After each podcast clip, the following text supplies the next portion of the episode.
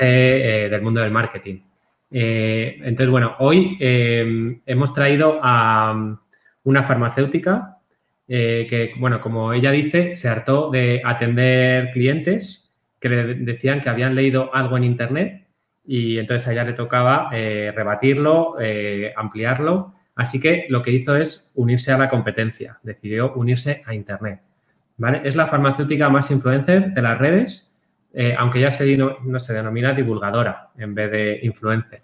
Eh, solamente habla de salud y nutrición, pero en realidad es experta en SEO, eh, compite con los periódicos a primer nivel, con periódicos nacionales, con un blog que supera el millón de visitas mensuales y gestiona una comunidad en Instagram de más de 300.000 seguidores. Además, ha superado la barrera de 300.000 seguidores en estos dos últimos días. Eh, hoy viene a Metri Lives, Boticaria García. Hola, Marian. Ah, Hola, ¿qué tal? Boticaria García, que tenemos que tirar confeti en, en todos los directos, así que... Ah, mira qué bien, qué chulo. Eh, ¿Qué tal, Juanpa? Bueno, Marian. Bien, bien, muy bien. Eh, bueno, estás de vacaciones ahora, o sea que nos has hecho un hueco. Te agradezco infinito que vengas a, los Metri a los directos de Metricool. Eh, cuéntanos un poco, eh, bueno, he dado algún dato así en la, introducción, no sé si es todo correcto. si quieres ampliar algo o contarnos un poco cómo comenzaste, o sea, cómo fue esa transición, ¿no? Porque tú empezaste en la farmacia y qué pasó, cómo decidiste empezar en Internet.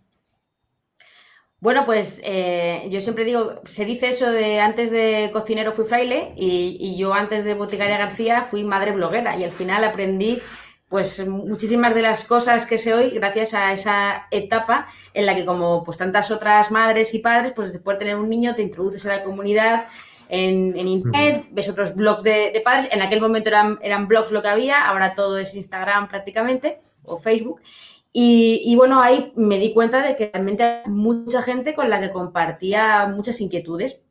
Y, después de un año más o menos eh, dando blog, se llama Miguelín no me come, con el que me lo pasé muy bien, pero nunca perseguí ningún objetivo de lucro. Me propusieron alguna campaña de marketing pues con sillitas de bebés o con cosas que era lo que se estilaba entonces, pero, pero era un blog que tenía para divertirme y era en tono irónico. Eh, mi madre me dijo un día que, bueno, que ya está hablar de sus nietos, que le parecía muy gracioso, pero que, yo podía hablar de lo mío, ¿no? De, bueno, yo tengo que decir que te conocí, te conocí en aquella época eh, con, el blog de maternidad y me reía muchísimo con, tus artículos, con tus posts. Eh, la, mayoría de ellos eran todo de humor, ¿no? O sea, utilizabas mucho el entretenimiento. Sí, pero fíjate, Juanpa, que aunque la clave ahí era el, era el entretenimiento, yo me lo tomé muy en serio y me lo tomé como si fuera una publicación, o sea, como si fuera una revista y ya tenía una estructura. O sea, yo los lunes eh, hacía el diccionario para padres primerizos, ¿no? Y entonces ponía desde la A o la B de body y definía lo que era B de body en tono irónico, pues haciendo corchete, la C de corchete de la cantidad de corchetes que tenía un body. Luego el martes era como una historieta de, de mis niños, gracioso que había pasado. El miércoles era la viñeta, tenía un muñeco Gremlin que era como el icono, ¿te acuerdas? Que me lo llevaba a todas partes como si fuera el gnomo. Entonces tenía como una estructura y luego los sábados hacía el, o los viernes el, Saturday Morning Plan y me hacía un plan de sales con tu niño de casa, qué museo tiene para cambiar bebés, restaurantes son más accesibles y me lo monté así, o sea, yo tenía mi, mira que era una cosa completamente de ocio, pero sí que es verdad que haciendo esa estructura la gente esperaba de la semana las distintas, modestamente, la gente, la gente éramos cuatro, pero bueno, cuatro muy bien avenidos. Y ahí es cuando, cuando me di cuenta pues, realmente de que necesitaba Twitter para poder eh, crecer, para poder compartir los posts, ¿no? Que no era solo el blog, que había mucho más allá. Y nos juntamos allí unos, unos cuantos, pues estabais eh, vosotros, estaba Laura del Club de Malas Madres, estaba Esther Gil y mucha gente que nos estábamos iniciando en este mundo y que nos ayudamos mucho a, crecer, ¿no? Y muchas de estas personas al final eh, acabamos dejando nuestros trabajos para dedicarnos a otros. Y en parte fue gracias al impulso que tomamos en esa primera etapa. Vale, entonces, eh, bueno, tus padres eh, te dijeron que bastaba ya de, contar historias de sus nietos y entonces decides cambiar ¿no? tu identidad digital de la maternidad hacia tu faceta más profesional, ¿no? Hacia temas relacionados con la farmacia y eso te llevó a nutrición, eh, salud, ¿no? Todos estos temas. La, cuestión es que no, esperaban que me lo fuera a tomar tan en serio, porque si hubieran sabido a lo mejor el final inesperado que iba a tener aquello, yo cuando, cuando terminé COU y la selectividad, pues me apetecía mucho, me gustaba mucho todos los temas de comunicación, periodismo, incluso filología hispánica, siempre me las letras pero acabé estudiando farmacia, mis padres eran farmacéuticos, también me gustaba mucho el mundo de la salud, lo había mamado desde pequeña y, entonces, pues estudié farmacia. Justo con este blog, con el de Botica García, era una manera de, aunar un poco las dos cuestiones. Pues por un lado, yo era farmacéutica y nutricionista y podía hablar de nutrición, de lo que realmente sabía. Pero por otro lado, pues el blog me daba una oportunidad de comunicar. Y entonces empecé con el blog. Pero me equivoqué. Nada más empezar, me equivoqué porque vine muy arriba y entonces eh, ya lo, yo estaba acostumbrada a mi blog del Gremlin, que el SEO no, no tenía ningún sentido porque era una cuestión simplemente de, que la gente se engaña las historias. Eh, pero claro, en, Boticaria García, al hablar de aspirinas, de ibuprofeno, de paracetamol, de clotrimazol, de piojos, sí que tenía ese... Me había venido muy arriba, que me creía muy original y, llamaba a los posts cosas como el bálsamo de fierabras, ¿no? Que era una cosa que venía del Quijote, que a mí me parecía súper guay, pero claro, yo quería hablar de la crema del culito del bebé. Y entonces otra, otra amiga que también conoces, eh, Natalia de Santiago, que también tenía un maternal en aquel de la madre tigre, eh, ella me enseñó, ella me dijo un día que, bueno, pues que con esos títulos que yo ponía, que, yo me creía muy guay, pero que no me iba a comer una rosca, y que ella que ha estado investigando SEO por su cuenta, y te estoy hablando del año 2013, ¿vale? Eh, ella, que vivía en Alemania con, sus cinco hijas, en, además en una granja en Alemania de 1800, se había puesto a investigar SEO por su cuenta, sin dedicarse a esto nada, sino porque ella le gusta, y entonces me, enseñó por WhatsApp cómo eh, posicionar los 30 o 40 posts que, ya llevaba, eh, que eran unos cuantos, pero me decía, mira, tienes las imágenes sin etiquetar. Eh, los títulos son fatales, tienes, no soy de de las palabras clave, pues cosas tan básicas como eso, pero yo no lo estaba usando. Me enseñó hasta los H1, H2, bueno, todo lo que ahora me hace el Joust, ella me dijo cómo hacerlo punto por punto, pues hace siete años. Y yo le hice caso semana por semana iba cambiando cosas, según me iba diciendo, fui una alumna muy aplicada. La tía flipaba de que le hiciera caso. Yo creo que no, nunca le había hecho nadie caso en sus indicaciones como yo, que era una pollona. Y lo cierto es que en un par de meses empezamos a tener unas 500, mm, 600 visitas al día, que bueno, no era mucho, pero ya era, eh, punto.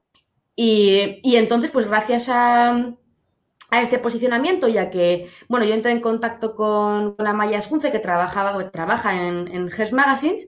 Eh, yo le pregunté si podía ayudarme ella a escribir un libro, porque también Natalia me dijo que tenía que escribir un libro, y ella me dijo que escribir un libro no, pero que mi blog igual sí que se podía introducir dentro de Hearst, en alguna cabecera, ¿no? En vez de que estuviera por libre, pues introducirlo en una cabecera y, intentar eh, monetizarlo.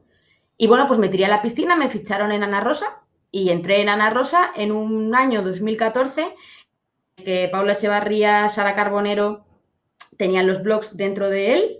Eh, y, fue brutal porque, claro, cuando ellas publicaban, yo estaba en el blog roll, me metí en otra dinámica, el blog empezó a, crecer y, bueno, pues llegamos rápidamente a unas 40.000 visitas al mes, pero en cosa de ya estaba, esto fue en cuando entré yo en julio, pues para septiembre ya estaba como en 40.000, así más o menos, y, ya fue una, un, no parar de crecer gracias ya a muchas cosas, ya a que tenía ese enganche en él, tenía enlaces que venían de fuera, la gente me conocía, me citaba y ya todo se empezó a retroalimentar. Vale, bueno, yo creo que en aquella época tu, tu dominio coge mucha autoridad, no hay duda, pero además estar, al estar integrada ahí tenías muchos enlaces entrantes de la propia revista y de medios de comunicación, mm. ¿Vale? Pero tú ibas posicionando los artículos, o sea, tú estás atenta, ¿no? A los términos que tal vez están más de actualidad o que piensas que la gente está buscándolos mucho y escribes sobre esos temas. Eh, bueno, esto en, SEO es lo que llamamos el, keyword research, ¿no? La búsqueda de palabras clave eh, o sea, yo creo que esta es una fase fundamental para el crecimiento. O sea, saber detectar dónde está la demanda, ¿no? Y es que, por un lado, he jugado mucho con, Google Trends, con Google AdWords. Ahí aprendí lo que era, em, ¿cómo se llama esto? Lo del. Yo es que no me sé las palabras. Lo hago, pero no me sé las palabras técnicas, pero tú me ayudas. El, long time, lo de las. Lo de hacer las, las, las acotaciones, o sea, por ejemplo, eh, Ay, perdón, es que te, oigo un poco mal. Y, o sea, se me entrecorta justo y no, y no te he oído, perdona.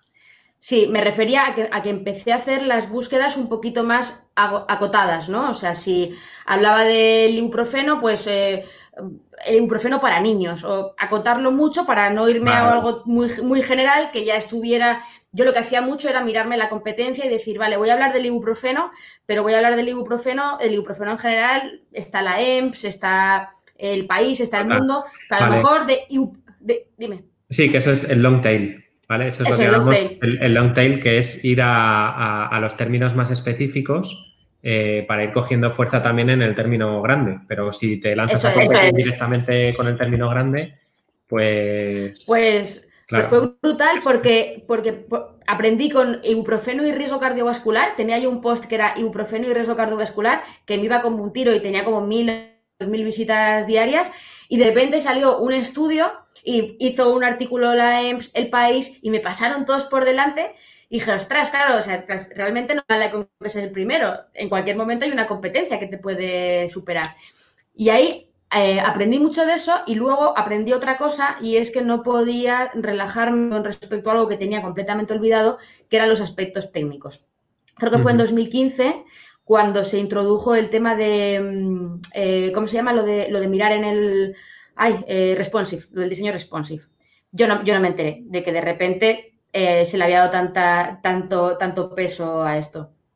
Y de repente lo que me di cuenta es que mi blog tenía 100.000 visitas y bajó a 50.000 en dos meses. O sea, lo que me había costado seguir, conseguir como seis meses o un año, de repente en dos meses cayó porque no me estaban derivando tráfico desde, desde dispositivos móviles. No, no parecía. Y entonces, bueno, ahí fue cuando casi narro las venas una noche, llamé a Laura llorando, en plan, esto, esto se, ha, muerto, ayúdame, por favor, por favor, esto hay que cambiarlo. Y bueno, ahí me echaste mano y, y, vamos, a la noche siguiente estuviste hasta las 2 de la mañana y al día siguiente tenía, tenía un diseño responsive, pero claro, es que realmente ahí sí que ya me empezaba a ir el pan, porque yo cobraba por un escalado de visitas y perdía las visitas, perdía los ingresos. Claro, claro, claro. Sí, sí, bueno, fases de estas hay un montón siempre en, los blogs, pero también en redes sociales. O sea, hay que ir viendo eh, lo que hay que hacer en cada momento e irse adaptando. Pero bueno, tú ya has dicho que observando las analíticas vas descubriendo todo lo que te va faltando y, y pones remedio. O sea, esto, esto está fenomenal. Y luego sobre el contenido, bueno, ya hemos dicho antes que al principio, sobre todo con, el blog de maternidad, eh, metías mucho humor, pero también metías divulgación, o sea, contenidos útiles ¿no? para, los padres en aquel momento.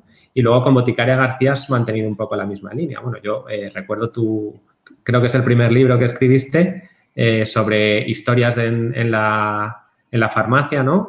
pues eran como anécdotas que, que traían los, eh, los clientes, los pacientes, eh, y, la verdad que siempre he contado en tono de humor, pero que nos ayudaba también a aprender, ¿no? Porque al final, con esas dudas que igual las, las ponías un poco en el extremo, eh, te reías mucho, pero también decías, ah, pues mira, hemos, hemos aprendido. Tampoco, tampoco tan en el extremo, ¿eh? que no me, no me inventen, decir, puede ser el extremo, pero la vida real a veces es extrema. Sí, sí, me imagino que en la farmacia se ven muchas cosas, claro. Vale, pues... realmente Sí, realmente ahí el, inciso, el inciso con esto, y es que gracias al, libro conseguí hacer otra cosa que fue dar la vuelta. el, libro vino de una sección del blog. Una sección del blog que era El paciente impaciente, y así se llamó el libro. Y desde la editorial, eh, la persona que me, que me llevaba se fijó en esa sección y me dijo que, que no hacía un libro enfocado en esa sección. O sea, que nunca sabes cuándo una sección de un blog se puede acabar convirtiendo en un libro. Claro, claro, fenomenal. Pues, bueno, ¿cómo es esa fórmula magistral? O sea, ¿cómo decides en qué momento metes humor? ¿En qué momento metes divulgación? Porque además eres súper rigurosa cuando metes divulgación. O sea, yo incluso te he visto en, programas de televisión de humor eh, donde de repente te pones a explicar cosas súper técnicas, pero de medicamentos o, bueno, por supuesto de los tipos de mascarilla. pero ¿cómo puede ser que, que combine de esta manera también el humor con, temas tan, tan intensos, ¿no? A veces.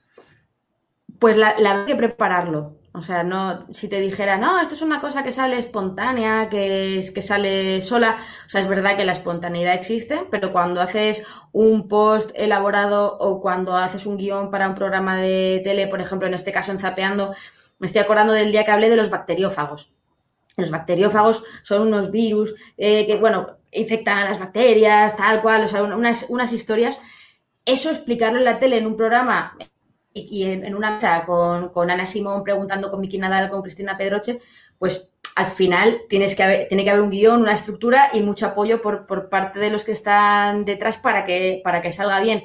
Pero si se prepara, puede salir. Entonces, un poco la, la fórmula es no, intentar no perder nunca el, el enganche.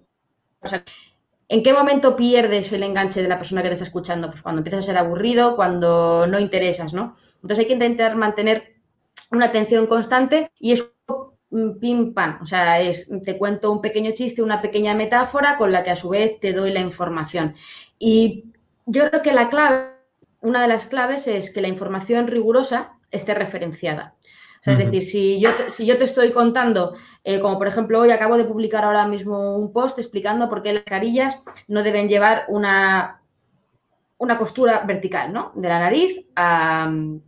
Y entonces la metáfora es, la metáfora que es de una, que es de una amiga, eh, Paloma, es eh, al poner una costura vertical en una mascarilla es como poner una ventana en una puerta, ¿no? O sea, al final, mm, si, si le das patadas, al final alguien va a entrar, ¿no? Entonces tú puedes poner la metáfora y entonces me he hecho una cosa súper cutre, o sea, he puesto un, GIF con stories chungo, o sea, que no me lo he currado nada, pero es, es efectivo.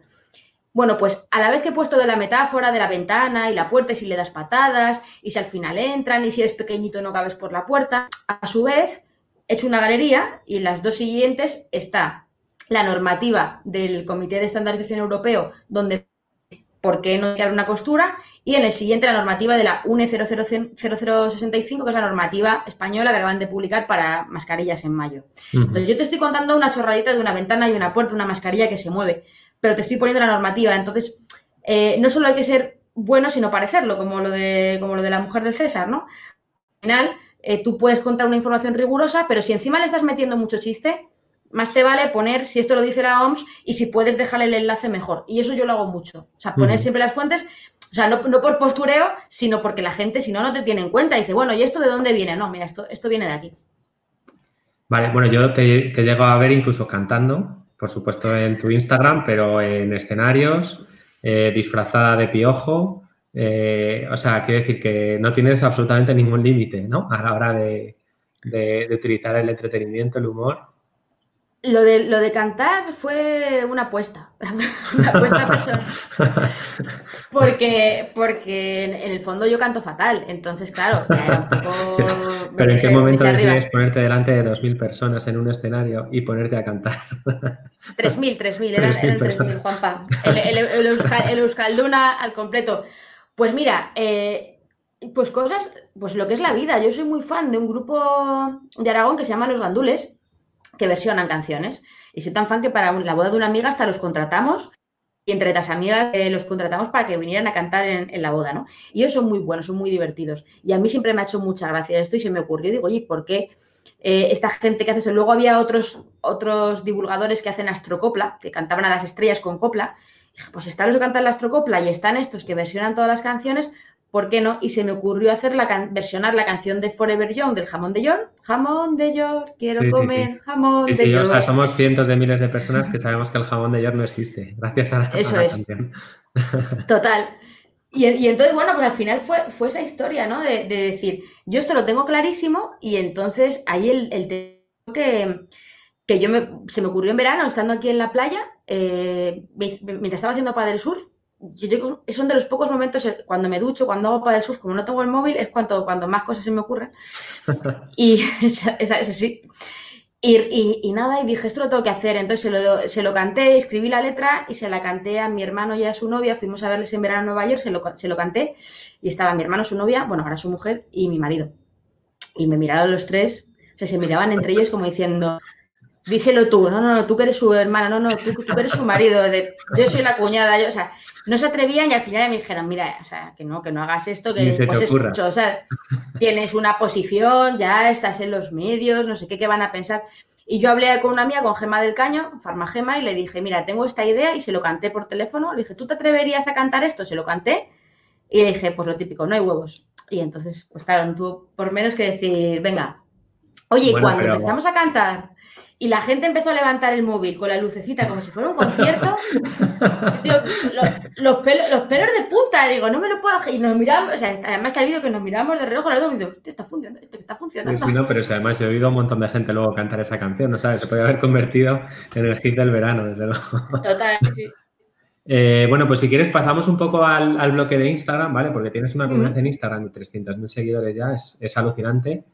Eh, y bueno, yo he observado algunas cosas, eh, viendo tu cuenta yo aprendo muchísimo, porque es, o sea, bueno, lo, primero que veo es que generas muchísimo contenido y esto te mm. permite también eh, evaluar un poco qué es lo que funciona, qué es lo que no, o sea, a base de generar mucha cantidad, luego ya lo vas especializando, ¿no? Pero también me sirve a mí, pues ya te digo, porque como generas tanto contenido, pues aprendemos mucho, ¿no? De lo que haces y lo que, la, y lo que la gente le gusta más y lo que la gente le gusta menos.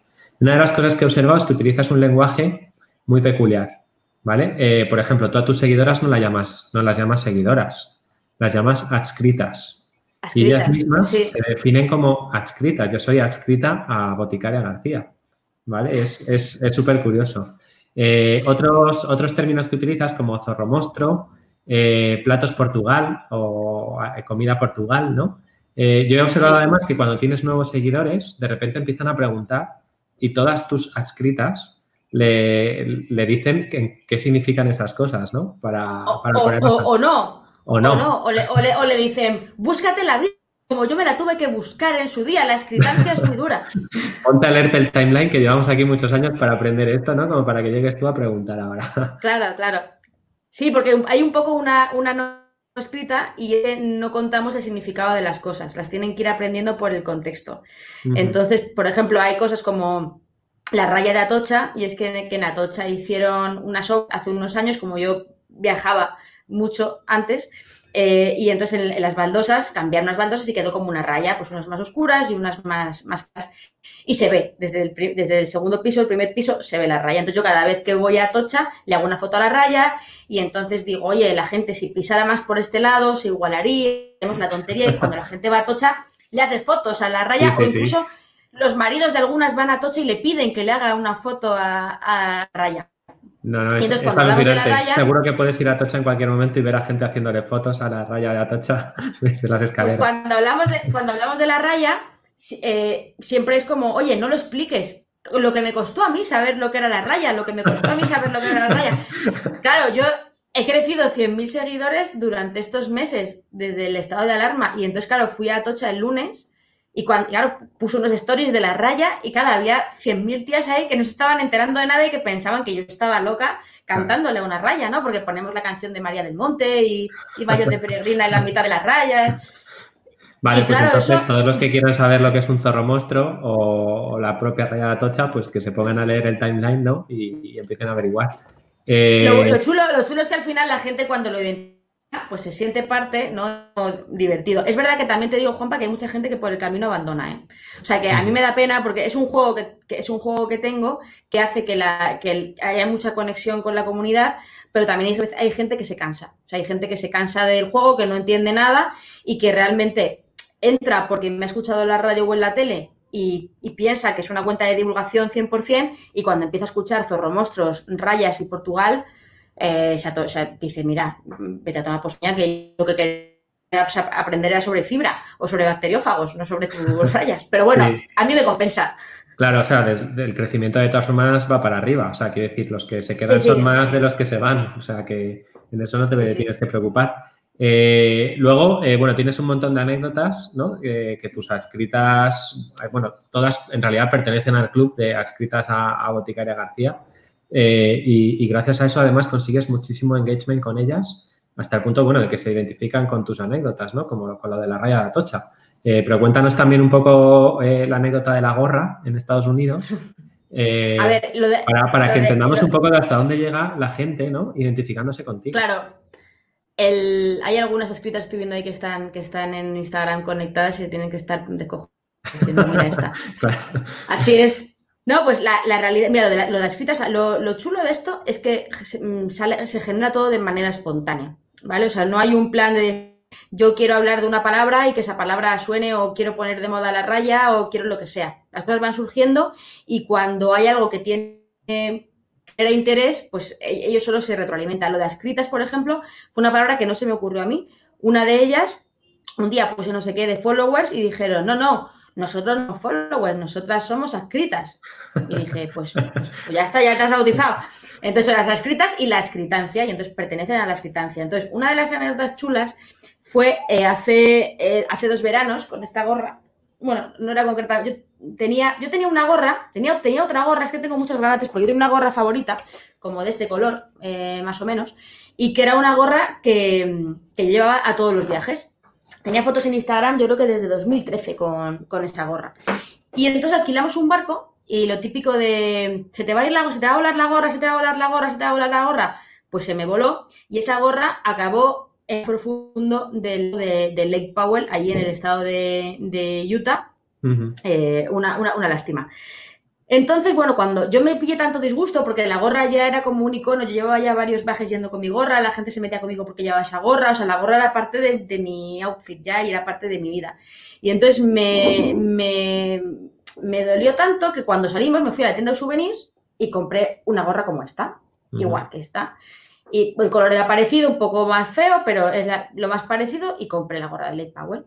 Y entonces, pues nada, compré la gorra, ya todo, todo el rato con, con esa gorra, además me despedí de la gorra, eh, hice un post en Instagram, pues la gorra nuestra que estás en los cielos, tal cual. Y cuando llegué aquí a la playa de San Juan, con mi gorra de Lake Powell, pues nada, el segundo día acabó en lo más profundo de, de, aquí, de la playa de San Juan. En el Mediterráneo. Eh, de, de, de, tonta, o sea, de tonta, de decir, vamos a ver, no tienes gorras tú de propaganda o de tal y la perdí. Y entonces, eh, pues claro, como le volví a escribir una carta y tal, y se generó conversación con la gorra, pues algunas que pensaban ir allí, porque eso está al lado del, del Dead Valley, pues algunas que pensaban ir al Dead Valley y tal, pues me escribieron, oye, que yo pienso ir, ¿qué tal? Mm, dime dónde es el sitio de la gorra. Entonces yo les di el sitio de los souvenirs, donde estaba la tienda, le mandé la ubicación, y algunas fueron, pero no estaba la gorra, o sea, fueron varias, y cuando iban, pues me mandaban el viaje, alguna incluso eh, se enfadó porque luego llegó, llegó una para el mes de mayo y, la trajo. La trajo, me escribió y me dijo que tenía la gorra, que la había comprado y me mandó la foto y, quedé con ella en, la, Plaza de Toros de las Ventas ah, en Madrid, allí, en la puerta de la Plaza de Toros. Creí que en la raya de Atocha, en el puesto de carcasa de la raya de Atocha. No, porque la, porque la muchacha trabajaba en ella y entonces pues no, no, era, no, era, no era plan. Pero ahora te, ahora te, cuento otra cosa que pasó en la, en, la raya de Atocha. El caso es que yo cogí la gorra y desde entonces pues es la gorra, pero ha habido gente que hasta que he tenido esa gorra, pues me ha impreso gorras como estas mm, en, en, varios colores. El año pasado esta en azul me cayó, la perdí. Pero luego ha habido gente de Burgos que me ha traído gorras de estas y las ha dejado en mi pueblo, en la casa rural del Retiro del Pilar, que es pues todos los años hago un concurso y el que ganas pasa allí una noche. Pues pasó por Belmonte, que sabía que yo no estaba, de Burgos a Murcia, le hizo a su marido desviarse a ver para dejarme la go Y bueno, son historias y eso genera pues un buen rollo con la comunidad. Ya la última, ya no, te, no, te, más, pero es que esta es, le tengo mucho cariño. Hay una, hay una chica que tiene una granja de gallinas, eh, eh, la granja de la abuela Pilar, y entonces me dijo que quería regalarme huevos y llevaba tiempo diciendo que quería regalarme huevos. Y yo en general pues no me gusta aceptar regalos porque yo no hago publi y entonces pues si alguien te manda algo pues ya lo tienes que poner y dar las gracias y tal y eh, yo intento evitar eso en la medida de lo posible. Y entonces la tía un día se plantó en Madrid, vive en Albacete, se plantó en Madrid coja huevos y se puso a hacerse unos stories desde Atocha con la caja de los huevos, diciendo que había traído una docena de huevos y que me los dejaba en la raya de Atocha y que en algún momento yo pasaría. Y claro, yo estaba en Valladolid, Juanpa. O sea, yo ese día estaba en Valladolid dando una charla y de repente me veo a la loca de los huevos.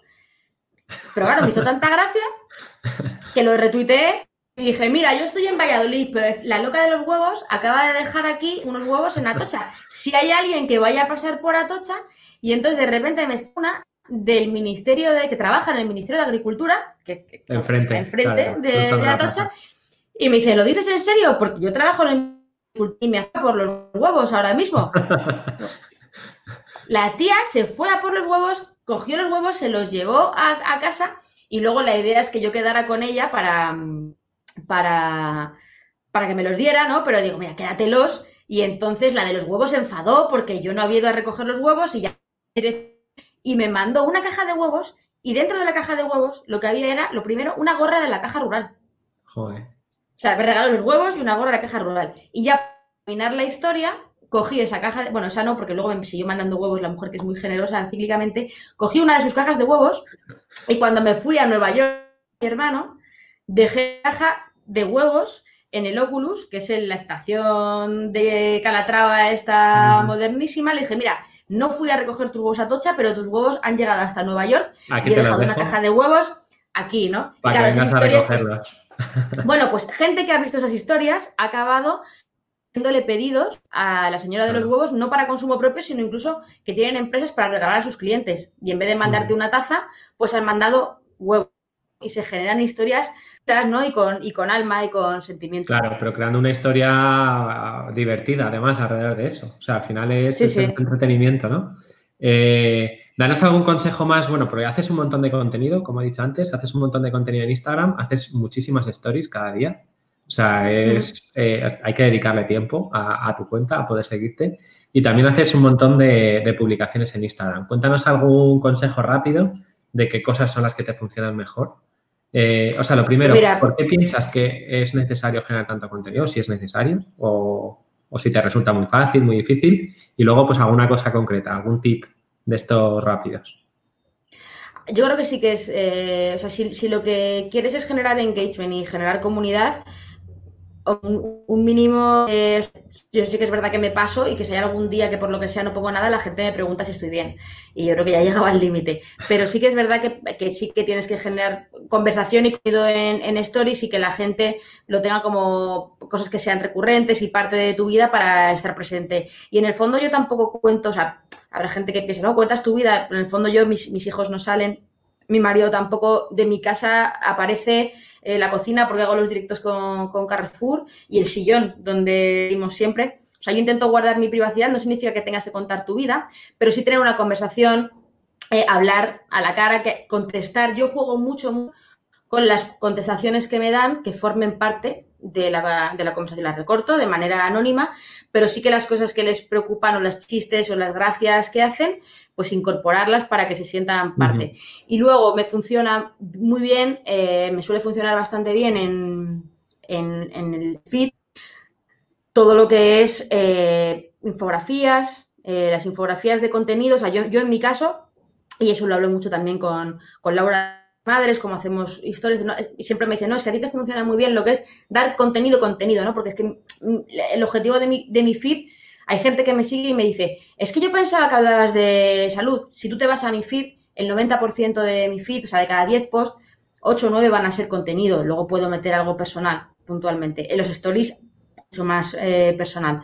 Pero en el feed, dar un contenido en, modo de infografía, que a veces puede ser simplemente jugar con los emojis, o sea, y hacer una infografía con los emojis o con los GIFs de, de stories. A mí me falta parte es una de las cosas las que yo tengo que mejorar en la parte de, imagen, porque es algo que pues hay que invertir y cuesta. Pero, pero no te creas, porque, o sea, decimos siempre que el contenido tiene que ser de calidad. Esto es, bueno, es una frase que se dice mucho en marketing. Sí. Pero, pero a veces confundimos lo que es la calidad. O sea, la, calidad al final es lo que le ayuda a la otra persona, al otro lado. Da igual si la fotografía es espectacular o es una composición cutre con unos emojis, lo importante es que transmitas ese contenido y le llegue a la otra persona. Y entonces se convierte. Eso lo he aprendido yo Lo he aprendido en estos meses porque he hecho un montón de infografías y yo he engañado a un montón de gente, de ilustradores, ilustradores de los que te cobran una pasta por hacerte la infografía, pero que son, que son amigos y son muy buena gente. Y les decía, venga, hazme esto, tal, sobre todo al principio de marzo, abril, que estábamos todos muy, la gente quería ayudar. Y, sin embargo he hecho, he hecho alguna cosa yo con, con emojis y es lo que tú dices. Si a la gente eh, le ha ayudado mucho eso con emojis porque era lo que, no, lo que no sabían y justo se lo he dicho con un emoji o con una letra o con un monigote, pues a lo mejor le vale más una ilustración preciosa si el tema no está bien elegido o si el enfoque no está bien traído. O sea, muchas veces es más importante, yo creo que la clave es el enfoque y es cubrir necesidad de información. Al final es la necesidad de información, o sea, que el contenido sea lo que es valioso, no tanto el, el continente, ¿no? La forma. Sí, siendo, siendo que soy consciente de que hay muchas cuentas que, crecen muy bien porque tienen una armonía gráfica. Yo me lo planteado alguna vez, ¿eh? porque a mí eso me gusta. Hay cuentas súper curradas, súper estéticas y a mí eso me resulta atractivo y pienso, joder, pues podría tener yo unas plantillas o tal, pero luego yo soy tan caótico a mí eso no, me Pero obviamente depende mucho del sector. O sea, si tú fueras fotógrafa, pues obviamente la fotografía tendría que estar súper cuidada, ¿no? Pero en el sector que te mueves, pues tiene unas reglas distintas y, por supuesto, no es una fórmula que le valga a todo el mundo, ¿no? Pero bueno, es un consejo que cada uno luego tiene que aplicar a lo suyo. Eh, sí, o, incluso si yo solo me dedicara a nutrición, a platos y a comida, sí puedes tener una estética foodie, healthy, que puede ser chula, pero claro, yo de repente una foto de una etiqueta, de una foto de una mascarilla o meto un tal y me rompe. Y es, que hay cosas que no hay manera de hacerlas bonitas y que hacerlo bonito es forzado. Con lo cual, pues mira, asume lo que eres, yo soy zorro monstruo, caos, ya está. vale.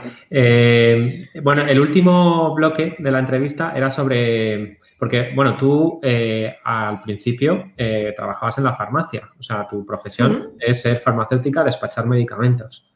Eh, y ahora eh, vives de, bueno, de tus contenidos, ¿no? Vives un poco de, la comunidad, del blog, de Instagram, eh, pero bueno, en general de los contenidos. ¿Cuáles son los servicios que ofreces y más o menos, o sea, cómo eres capaz de generar ingresos a partir de los contenidos? Esa es la pregunta en realidad, ¿vale? Y, un poco, cuéntanos un poco cómo lo has estructurado. Te has dejado la fácil para el final, la pregunta fácil. Pues mira, mm, te puedo decir que me ha costado para empezar, porque algo que es importante decir y que no, y que no cuenta mucha gente, es que yo hasta que pude vivir de los contenidos y hasta que fue sostenible, desde que abrí el blog, pues en 2013, 2014, cuando empecé ya en serio en 2014, y hasta final de 2017 no dejé la farmacia, con lo cual, mm, pues al final estuve casi cuatro años, de los cuales tres muy intensamente, compaginando las dos cosas. Compaginar lo que significa, o sea, que tú de la noche a la mañana es muy difícil, o sea, o, o el paro, apuesto por esto y genero mucho contenido, o hay una parte en la que tienes que compaginar y ahí es donde mucha gente tira la toalla porque es duro, dormir poco o, sacrificar mucha parte personal, ¿no? Sí, yo te recuerdo muchas, muchas guardias escribiendo los posts del blog. Eso es. Eh, dicen por ahí, tiene que tener a su hermana la guapa. Mi hermana la guapa es otra historia, es la, primera vez que fui a la, una de las primeras veces que fui a la, a la tele. Claro, me maquillaron súper bien. Cuando, y cuando volví a la farmacia, pues iba a la tele, pero luego volví a la, volví a la farmacia y entonces me dijo una señora, me miraba, me miraba, me decía, la verdad, es que si tu hermana esa la que está por aquí siempre se arreglara un poquito más, así como tú, lo que, lo que ganaría. Se parecería a ti. Claro, hoy he venido yo, no, no ha venido la hermana la guapa, pero claro, si tú, si tú me ves de las dos maneras, dices, pero esta no puede ser la misma, le tuve que sacar el DNI a la mujer. Entonces la hermana la guapa se ha quedado de manera diferente. Y entonces cuando voy a algún sitio me dice, ¿pero quién vienes tú o tu hermana la guapa? Digo, no, te jodes que voy yo, mala suerte. en fin, el, caso es que para, para empezar a, monetizar hay varias vías. yo lo primero que conseguí fue eh, monetizar el blog eh, a la hora de en, un periódico y que me pagaran por ello, o artículos que escribía para empresas o para laboratorios incluso, que querían nunca publicidad de producto, pero sí querían hablar de salud, de nutrición. He trabajado para un montón de marcas y compañías, pero aportando contenido sobre aspectos concretos, nunca sobre, sobre publicidad. He tenido algún problema, de hecho, con eso hay que tener mucho cuidado porque incluso este año yo trabajé en 2015-2016 con una empresa de dermo y año han manipulado los posts que yo había escrito asépticos de manera que parecía que yo estaba recomendando el, producto. Vamos, directamente ponía en mi frase un extracto de yo recomiendo no sé qué cuando eso yo no lo había dicho. Y, eso, pues siempre esas líneas hay que tenerlas, eh, hay que tenerlas, y, y, sobre todo eso de la huella digital, ¿no? Y estar de lo que has hecho y tenerlo registrado porque hay que darles un repaso de vez en cuando. El caso es que esa fue la primera, la primera forma de, conseguir monetizar los contenidos. Yo, como no hago publi de producto, de te recomiendo este producto, pues en los ingresos directos por Instagram que consigue mucha gente, yo no los tengo.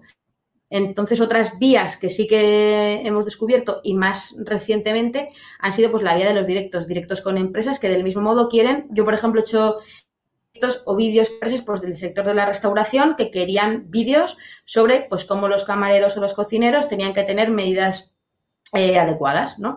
Lo mismo que yo he contado en mis redes sociales o en el blog y que gente que me sigue en las, redes sociales o en el blog que trabaja en empresas o en marketing y dicen, oye, eso que has contado en tu empresa, o sea, en tu Instagram parece interesante para poderlo, poder, podrías hacer un vídeo, entonces ese vídeo se puede publicar en sus redes sociales o yo puedo entrar en su cuenta de Instagram con y hablar a su público eh, sobre ese tipo de temas. Sería, como dar una charla en un evento, eh, aunque sea de empresa o algo así, pero en digital. ¿Vale? O sea... Sí, o sea, básicamente es eso, lo, mismo que se hace en las charlas, pero en digital. Y eso, que hasta ahora se hacía poco, bueno, pues ahora, desde en estos últimos se ha estado dando bastante. Luego hay otra vía, eh, que es la vía de los libros. Eh, la vía de los libros siempre se ha dicho que, bueno, pues un libro, un euro, mm, es lo que te, lo que te queda mm, con suerte, ¿no? Más o menos. Entonces tienes que vender muchos, muchos libros para que eso sea una fuente de ingresos.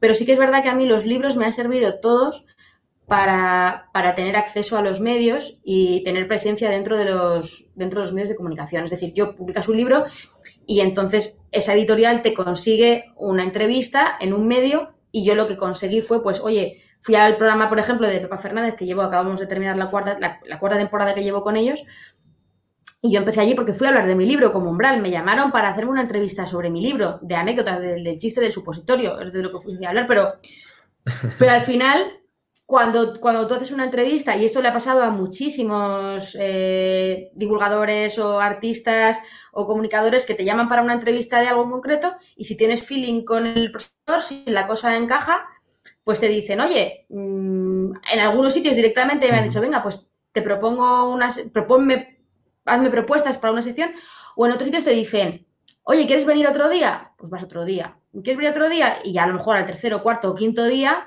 eh, te dicen, oye, pues a lo mejor mm, te podemos pagar algo. Yo he estado en, he estado en, en programas años completos sin cobrar un duro. Y hay programas donde volvería, por ejemplo, en Castilla-La Mancha, eh, pues porque son cosas que me apetecía hacer por divulgación, pero luego hay otros, obviamente, que dependiendo del esfuerzo que te requiera, se remuneran. No es que la bomba, pero va sumando. O sea, yo al final, en mi, posición, y creo que en el mundo digital, los que hacen cosas parecidas a la mía, al final lo más seguro es diversificar, ¿no? Y, tener un poco, pues, unos ingresos que vienen. Si, si yo lo hubiera apostado todo a las charlas, que fue algo que me planteé hace tiempo, y hubiera dejado los medios de comunicación o hubiera dejado el blog. O sea, no sabes lo bien que me ha venido a mí ahora en la pandemia decir, ah, tengo un blog con un millón de visitas al mes. Ah, tengo unos ingresos. Tu pata física, la pata presencial, ahora con la pandemia obviamente se habrá resentido mucho, pero la digital habrá, crecido, para compensarlo. Entonces. La presencial ha pasado a cero, obviamente. Eh, y el tema de no. Hay cosas que pasan online. Pues yo pasar al online he pasado poquito. Me han surgido otras oportunidades online, pero las que tenía físicas no siempre porque algunos son, tienen que ser en ese evento presencial y no tiene sentido online. Entonces, del mismo modo, si yo dijera, no, pues, eh, por ejemplo, el, blog, ¿no? Pues el blog sí me, sí me cuesta un esfuerzo mantenerlo, seguir publicando. He hecho el esfuerzo durante la pandemia de decir, venga, voy, voy ¿cómo, se, ¿cómo se desinfectan las mascarillas? Hice un post intentando posicionarlo sobre SEO y estuvo pues muchos días en el pico alto que tenía 20.000 visitas todos los días ese post y ahora sigue posicionado también. Entonces, pero si apuestas solo por el blog y dejas otras cosas, entonces al final es mucho curro y por eso a veces pues hay que invertir. Yo este año introduje en el equipo y decir, venga, pues vamos a, vamos a tirar para adelante y vamos a, ir. Yo soy muy conservadora y, arriesgo poco, pero a veces es necesario. claro. Sí, pero bueno. más, Sí, síntoma de que, de que te va bien y que ya es bastante recurrente, ¿no? Los ingresos, porque claro, dejar la farmacia ya supuso un... Entiendo que en realidad dejaste la farmacia más por el esfuerzo de mantener las dos cosas, ¿no? Que, sí, no, absolutamente. O sea, yo si, hubiera tenido cita horas, pues mm, hubiera seguido, de hecho... Que era lo seguro. mira, de, hecho, yo, yo nunca, nunca pensé que que iba a dejar la farmacia porque siempre pensé que, tenía que mantener esa pata. Lo que pasa es que llegó un momento en que era insostenible porque sí que la farmacia tiene una parte presencial que no es como otros trabajos. Yo también doy clase en la universidad, el primera, y, en algún momento pensé dejarlo, pero pude reducir horas, eh, puedo trabajar, pero claro, la, parte presencial de una farmacia eh, no la puede sustituir por, por nada, ¿no? Pero lo que tampoco pensé yo nunca, nunca, nunca es que iba a reducir intervenciones en medios. Yo empecé eh, el año con más intervenciones y he tenido que reducir porque no me, da, porque no me daba la vida a tener eh, tantos artículos o, tantas cosas, y no, no, es que tengo que quitar, pero ¿cómo voy a...? Pero si es un medio, pues sí, o sea, hay que reducir. Porque, porque, porque no llegas, ¿no? Luego también hay cosas que hacen más y menos y luego hay cosas que también cuando yo ahora mismo estoy en un punto en el que también me apetece hacer muchas cosas que no, que no sean monetizables. O sea, ahora mismo el, proyecto este que hemos lanzado de las mascarillas, de, las mascarillas, que ha sido muy guay porque se, se vendieron pues las 10.000 que teníamos en 24 horas y porque se cayó la web, que si no se hubieran vendido en el mismo día, porque estuvo como 7-8 horas parada, había pedidos en cuanto empezó a funcionar a las 3, 3, 3 de la mañana, 3 y 3, 3 y 5, 3 y 7, 3 y 8, o sea, a las 3, a las 4 de la mañana había gente, ahí tengo los nombres y apellidos de la, gente que estaba ahí pidiendo las mascarillas. Entonces, también me apetece tener esa parte de decir, pues hay que aprovechar. Tú sabes que yo he viajado con UNICEF tres veces a Senegal, a Níger, a los campos de refugiados sirios. Y entonces, encajar, cuando tienes que encajarlo todo, y para mí esa parte ahora también es importante, porque cuando tienes una comunidad más o menos que responde, ¿no? O más o menos grande, y dices, oye, pues ¿por qué no aprovecharlo para hacer algo chulo? Tienes que dejar eh, hueco. Entonces intento seleccionar cada vez más los proyectos, intentar hacer proyectos grandes de, más recorrido o apostar más con una empresa solo en vez de tener que moverme tantísimo y hacer tantas cosas. Claro, porque bueno, además lo, que, has dicho es que cada una de las intervenciones que haces eh, requiere mucha preparación, requiere mucha bibliografía, ¿no? O sea, te referencias mucho y y eso lleva un trabajo previo. O sea, que aunque salgas cinco minutos en un programa o diez minutos en un programa, igual has estado ahí un montón de horas preparando esa intervención, ¿no? Para que además pues quede, bien. Yo he hecho guiones de... La semana pasada hice un guion de ocho horas, o sea, para diez, para diez minutos, y me costó ocho horas eh, hacerlo. Ah. Hoy he hecho el, el de la semana que viene y me ha dado unas cinco horas y, y porque ya tenía material. Porque claro, tú primero necesitas material, la documentación, y cuando tienes la documentación empiezas a darle forma y empiezas a organizar. ¿Y qué es mejor? Hablar de los... Vamos a hablar de garrapatas. ¿Y qué es mejor? ¿Contar primero si te vas al campo? ¿O contar primero el síntoma? ¿O luego las pinzas? ¿O luego si quiero hablar de las pinzas, me llevo unas pinzas? ¿O llevo un juguete que simule una... una... Todo y eso... encima tienes que buscar todo el, ¿no? todo, todo el material entre los juguetes de tus bueno, cuando en, la tele en, la, tele, la verdad que en, producción se lo ocurran bastante, pero lo que son mis charlas, esto, esto es, bueno, y, Amazon, que cualquier cosa que necesites rara, pues de repente lo tienes en casa, o sea, un disfraz de, pues eso, de piojo o de ladilla, y ocurre tres días antes, porque yo también apuro mucho. Entonces me he visto con decirle a mi marido, búscame un disfraz de ladilla. De verdad, por favor, ponte todo. Tú busca el de ladilla yo el de piojo, a ver. Bueno, por lo menos así estáis entretenidos, pero horas, claro, le echáis muchísimas. O sea, la verdad que siguiéndote en Instagram parece, esta chica está todo el rato haciendo stories, ¿vale? Pero es que en realidad es un porcentaje muy pequeño de tu tiempo, ¿no? Estás trabajando muchísimo. Eh, vale, pues a ver, bueno, son ya menos 10. Teníamos una, pregunta, bueno, tenemos una sección que es como común a todos los directos. Eh, es una pregunta que nos dejó eh, la invitada de la semana pasada, era María Elena Sandovales, y nos dijo, eh, bueno, la voy a adaptar un poco, ¿vale? A tu caso, porque cuando deja la pregunta no sabe quién va a venir la semana siguiente. Entonces, bueno, yo lo voy a adaptar un poco, lo voy a exagerar. Si tuvieras 100 millones de euros, ¿vale? O sea, quiero decir, no, necesitarás nada más de dinero, ¿no? Eh, para el resto de tu vida. Eh, ¿Cerrarías tu cuenta de Instagram o cerrarías tu blog? ¿Alguna de las dos cosas? No. Bueno, el, quiero decir, el, blog... El blog cuesta mucho esfuerzo. El blog me cuesta, el blog me cuesta más. Pero porque fíjate, hago mucho contenido para Instagram que digo, venga, esto nos lo llevamos al blog.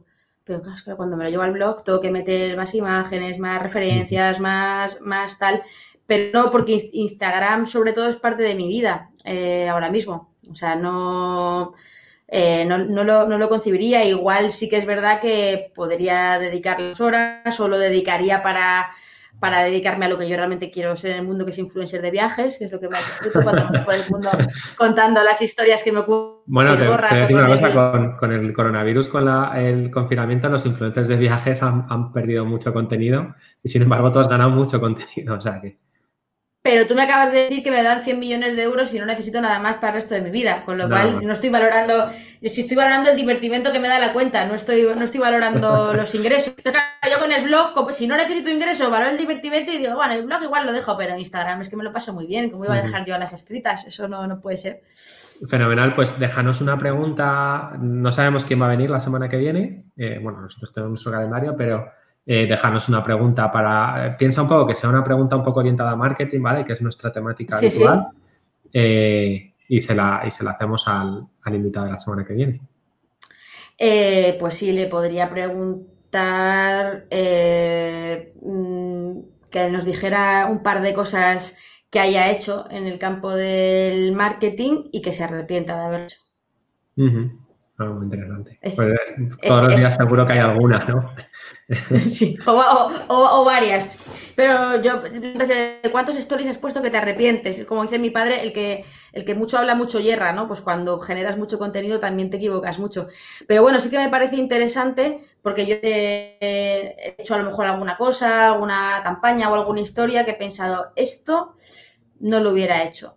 Eh, y sí que, o sea, porque me parecía estupendo. Por ejemplo, campañas que he hecho solidarias con cosas que te dicen eh, esto es un charco en el que me voy a meter, ¿eh? Pero hace, años, pero me dijeron, haz un post de esto, un de marketing, y, yo dije, no, hombre, si esto es solidario, si esto es para el cáncer o para tal, no, no, yo lo hago gratuito. Y luego de repente ves que hay un montón de influencers que lo han hecho y la gente piensa que lo has hecho cobrando. O sea, hay terrenos ahí en el marketing que son, que me parecen súper pantanosos y, me parece interesante. Vale, pues sí, eh, para la semana que viene tenemos pregunta. Bueno, pues con esto cerramos, cerramos el directo con Boticaria García. Hemos aprendido. Quiero, responder, quiero responder a, perdona, a Laura, que está preguntando por ahí que si me arrepiento yo de algo, le voy a decir que se venga a la playa y se lo cuento. Se lo, cuento si viene, si no, no. vale, perfecto. Pues muchísimas gracias por venir, Marian. Eh, pues nada, a vosotros. Ha sido genial. Eh, te seguimos en Instagram, por supuesto, ¿vale? Venga, pues un abrazo muy grande Ah, oye, a vosotros y, una cosa quiero decir, sin que suene a nada, que quiero felicitaros por la pedazo de herramienta que tenéis, que como sabéis yo recomiendo allá donde voy, porque realmente me parece súper útil, de verdad, y que, y que bueno, que todo el mundo que nos esté escuchando, aunque se lo haga de manera amateur, pues tener una herramienta como Metricool para ver las métricas, o sea, de verdad que lo que dices al principio, para mí poder ver estadísticas es fundamental para valorar y creo que bueno, que es imprescindible que, que lo tengamos. Así que muchísimas gracias por todo lo que nos dais de manera gratuita. Bueno, muchas gracias, Marian. Bueno, nos vemos entonces de vacaciones, ¿no? A ver si nos vemos en la Eso espero. Eso espero. Hasta luego.